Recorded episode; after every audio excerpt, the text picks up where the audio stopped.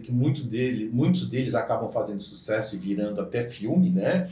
É, mas assim, a imagem do, do herói, tá? Por que, que o Batman até hoje é o cara que mais vende?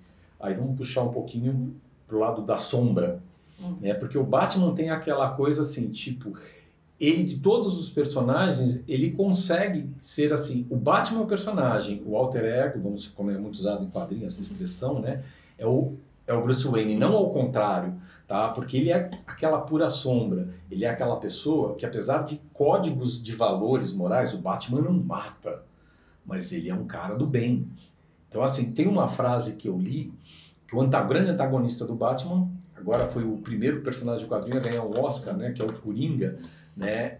É, eu tenho uma frase que define os dois personagens que são os olha que interessante a gente está falando de narrativas o Batman é o personagem que mais vende até hoje. Você pega historicamente, apesar de todas as a, a, a bilheteria que fez lá o, os Vingadores, que tem todo o apelo do, da tecnologia, o Batman ainda continua sendo um dos personagens prediletos. Por quê?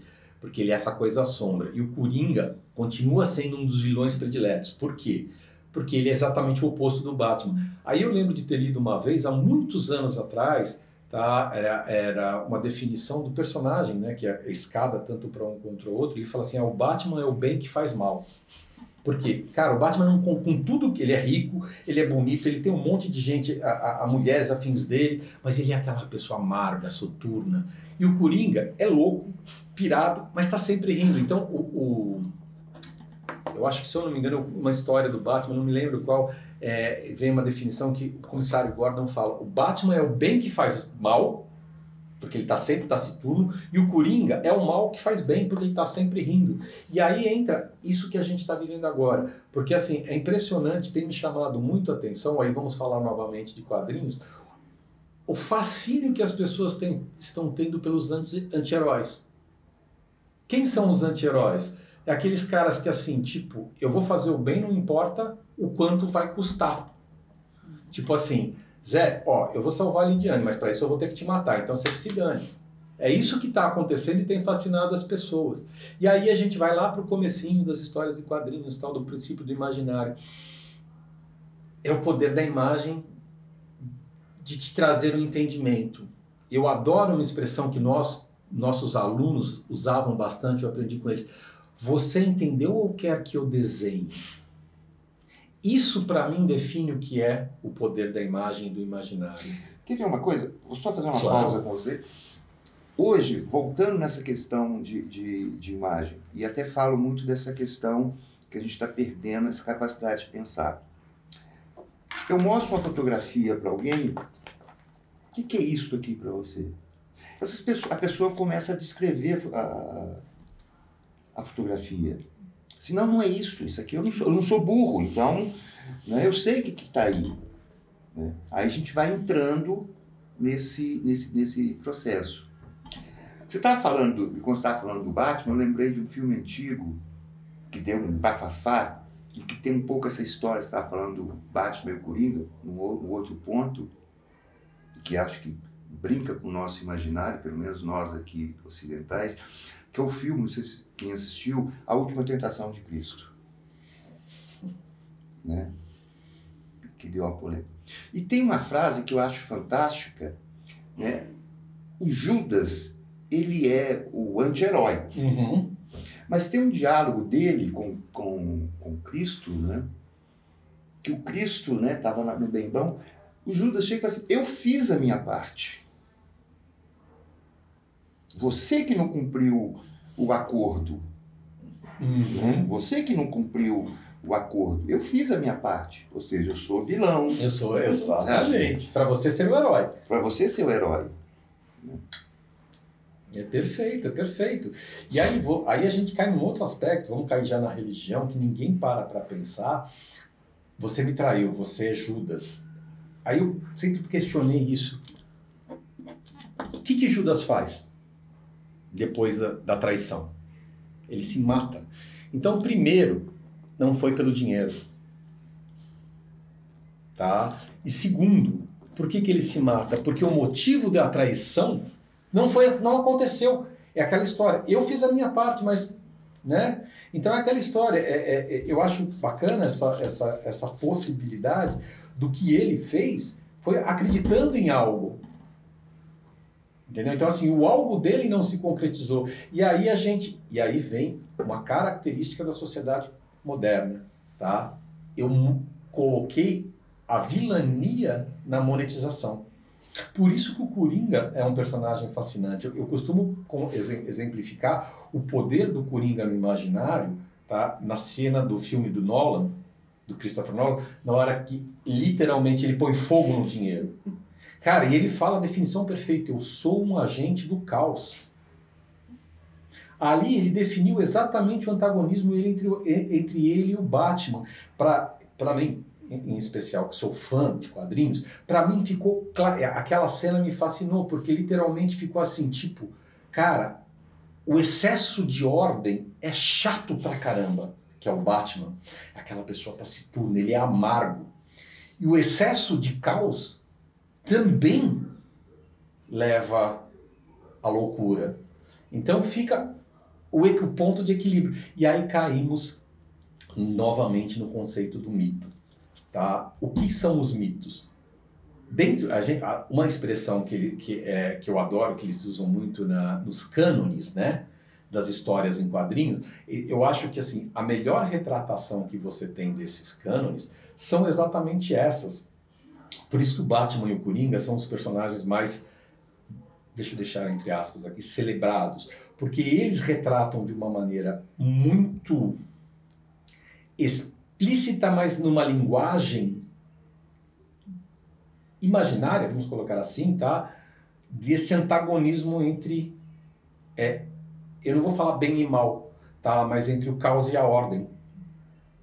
Né? Então, assim, tipo, é, agora posso fazer uma propaganda? Tá? Falando meu personagem predileto, chama-se Surfista Prateado. Né? E o Surfista Prateado, o, melhor, o maior antagonista dele era o criador dele, que era uma pessoa que destruía mundos, só que assim, ele destruía mundo para viver, ele não tinha maldade. Tanto é que, é, anos depois, criaram um personagem, pegaram um personagem que é o demônio em pessoa para ser o antagonista do surfista, porque as pessoas não conseguiram entender essa dicotomia entre caos e ordem. Para nós, fica sempre no conceito de bem e mal, né? Então, e, e, e aí, assim, tipo, é, vem um outro aspecto da mitologia que eu acho fascinante, quando eu fui descobrir né, uma expressão que eu escutava muito, né, principalmente da minha avó, é a vontade de Deus. Né? Minha avó era extremamente católica e eu fico pensando no conceito imaginário. Então, assim, e aí eu lembrei, estudando mitologia, da onde vem essa o conceito mais popular, que tinha até um Vox Populi, né, que é a frase Vox Populi, Vox Dei. Vocês sabem o sentido dessa história? De onde ela vem? Ela era pedido, era, era quando você queria saber alguma coisa, você ia no templo de Mercúrio, Hermes, né? E você, lá no templo de Hermes, fazia sua oração, você tapava o ouvido e você ia geralmente, eu, eu, não sei como é que funcionava, não lembro agora exatamente como é a narrativa, está no livro do Junito de Souza Brandão. É, você ia para o meio do mercado, Mercury, né? tirava a cera do ouvido e a primeira coisa que você ouvia era a resposta do divino.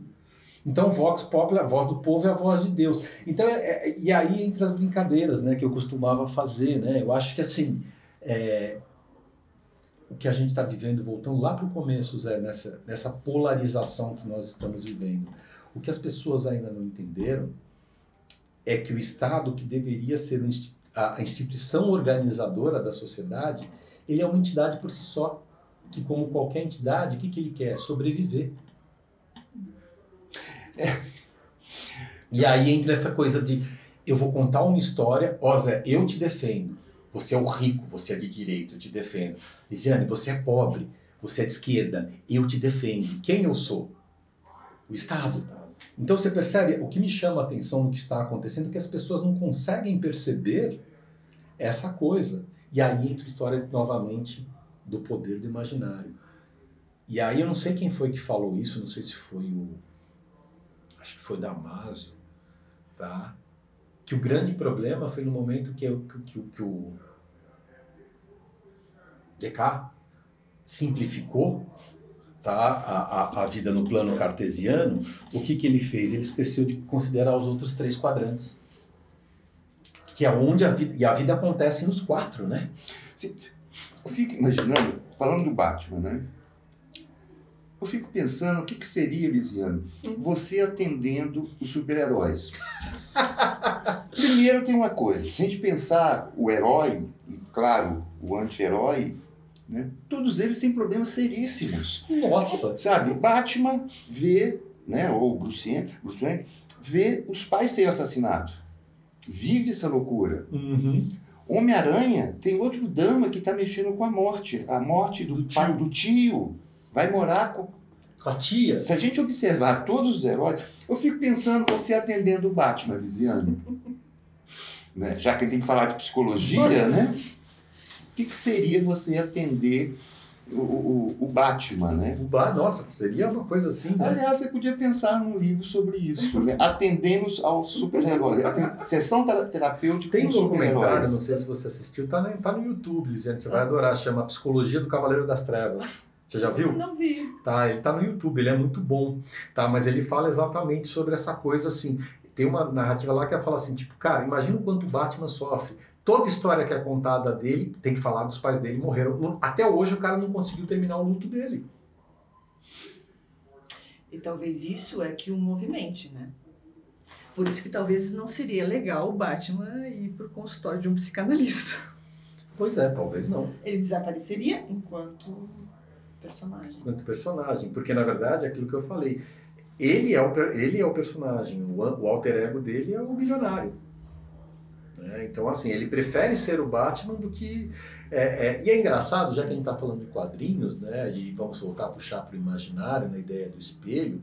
Né? É, eu lembro que assim é, eu fui estudar na época que nós estávamos dando aula que tinha aquelas semanas da comunicação é, ficou para mim dar uma palestra sobre a história das histórias em quadrinho. E eu fui buscar lá no Álvaro de Moya. E é interessante é, eu, essa é uma teoria minha tá? Uma hipótese minha. É, eu acho que assim dentro do universo midiático o quadrinho ele tem uma função primordial nessa nesse processo de industrialização.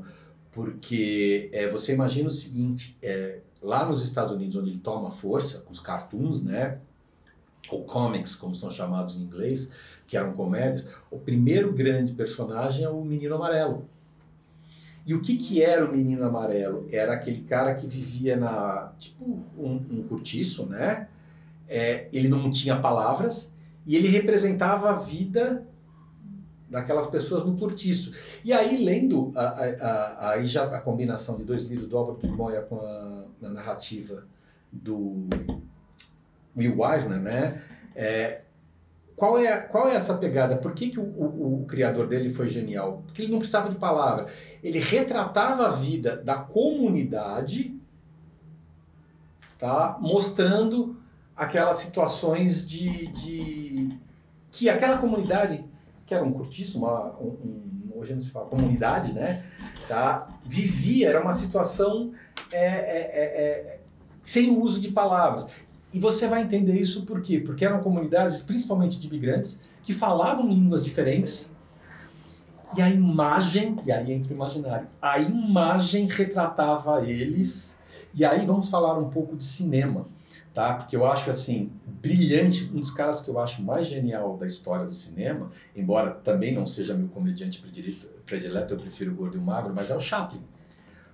Qual é o personagem principal do Chaplin? O Carlito. Quem o Carlito está sempre desafiando? O polícia, que é o quê? O poder estabelecido. Né? E aí, assim, tipo, é a história da segregação. O segregado sempre tenta se dar bem no imaginário, sempre tenta se dar bem pela inteligência, pela pela esperteza, pela sagacidade. E é o que o Menino Amarelo vai fazer nos quadrinhos, depois o Chaplin vai fazer no cinema, com Carlitos. E aí, historicamente, vai indo. Aí chega num determinado ponto que a sociedade contemporânea cresce, tá? Aí se perdeu os valores, aí começam a aparecer quem? Os heróis. Esse é o entendimento que eu fiz dessas, dessas leituras. E o herói vem exatamente para mostrar principalmente para aquela para aquele jovem que está se formando nas cidades, que é filho de, de ou neto, filho de, daquela pessoa que vivia no campo, em comunidades menores, para ensinar os valores. Então é assim, uma das coisas mais fascinantes que eu achei é, o pessoal fala assim, ah, o super-homem é o retrato dos Estados Unidos. Não, o Capitão América é. O super-homem é o retrato do cidadão americano que se supera. Porque olha só, o Capitão América, sim, ele, ele é o, o símbolo norte-americano. O Superman é o ideal americano. É, vou fazer a América. É aquele cara que vem, e, apesar de todo o conceito carregado da figura crística que veio do céu, barará, barará, de superpoderes, ele é aquele cara humilde, aquele cara que vai, que trabalha, que se esforça, né, que faz só o bem, ele não tem maldade.